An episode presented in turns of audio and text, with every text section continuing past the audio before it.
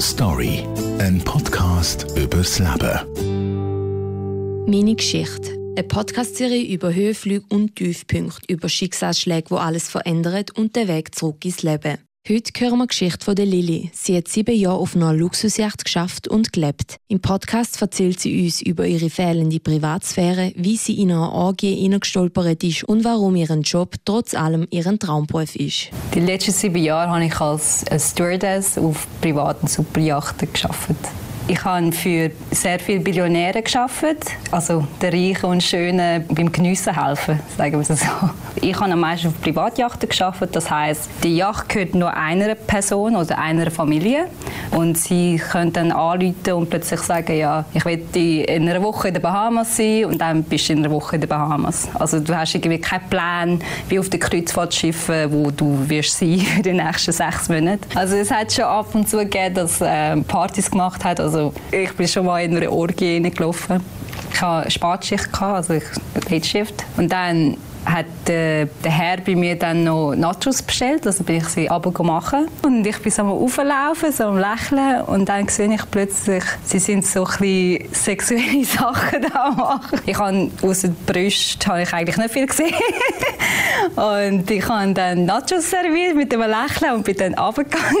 Also wenn du mit den Gästen unterwegs bist, dann hast du schon ab und zu 13 Stunden, 14 Stunden Tag und du bist halt wirklich da zum, also wenn sie am ähm, 2 Uhr morgen Milkshake wollen, dann machst du ihnen einen Milkshake, dafür wirst du zahlt. Und die, mein längster Job war auf einer 80 Meter Yacht.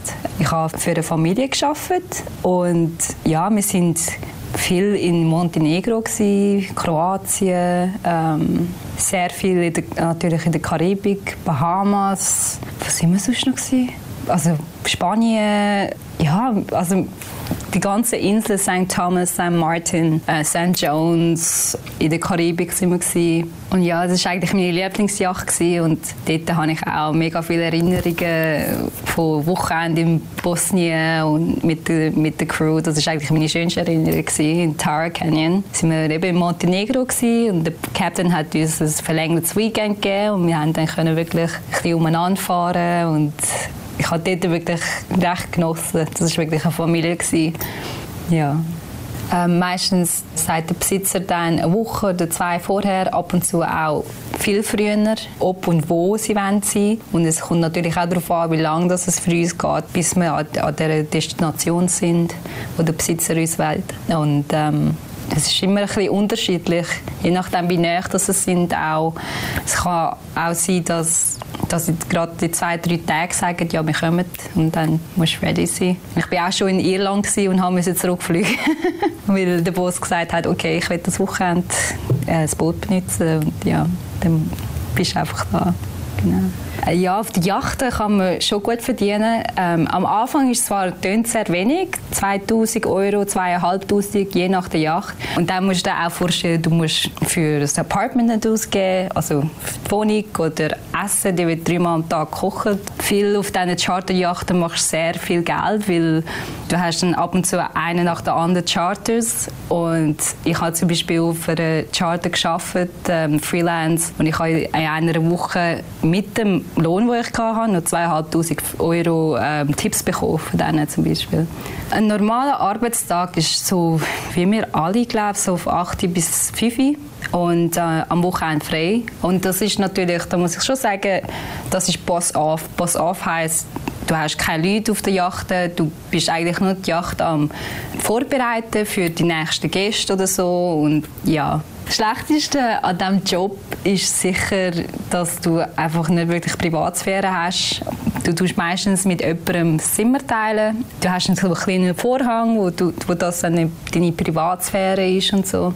Sehr klein, also sehr eng. Ich habe, meine letzte Yacht war äh, um die 70 Meter, 75 Meter, gewesen, wo ich gearbeitet habe. Und dann haben wir 22 Crew gehabt.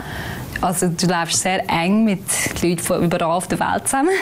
Einmal habe ich auf einer Yacht gearbeitet, wo die Yacht sehr groß war, dass ich überhaupt Gäste nie gesehen habe, weil ich ein mehr im Hintergrund, im Housekeeping gearbeitet habe. Die schlimmste Situation, die ich erlebt habe auf der Yacht, ist, wo ich von Florida auf Bahamas bin mit einem relativ neuen Captain und ich hätte nicht gedacht, dass wir an diesem Tag gehen und es war doch ein bisschen gewitterhaft und sie war auf jeden Fall unruhig und jeder von uns war eigentlich am Kotzen außer der Captain.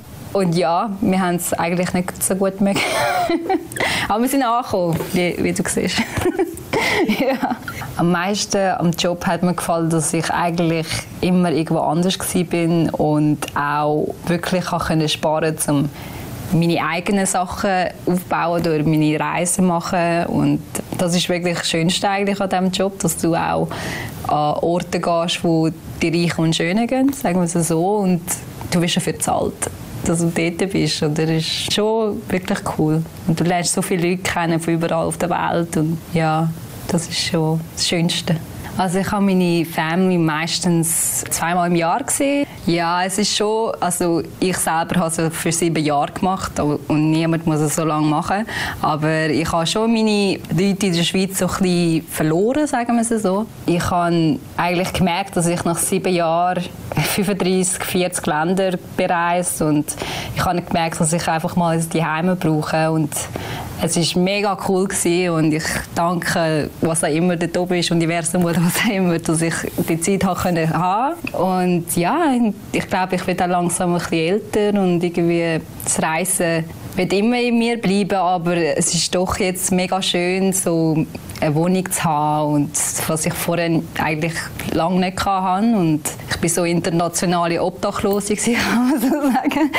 Das Neue für mich ist, dass ich ein Bett gekauft habe und dass ich, ähm, ich habe ja lange keine Miete gezahlt und vorher ist halt, das ist sicher ein, ein Schock, dass ich Miete muss zahlen und ähm, ja, vorher habe ich nur einmal pro Monat für Netflix gezahlt und so und that's it oder alles andere habe ich sparen. Meine letzte Position war ähm, eine Second Stewardess.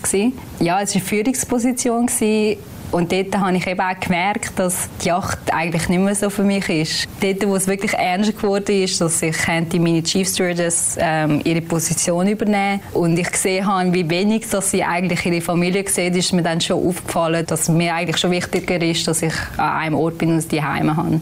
Mein Pass habe ich leider nicht ganz gefüllt. Also wenn in der EU bei jedem Land noch einen Stempel haben, hätte ich es wahrscheinlich schon geschafft, aber es hat auf jeden Fall genug Stempel.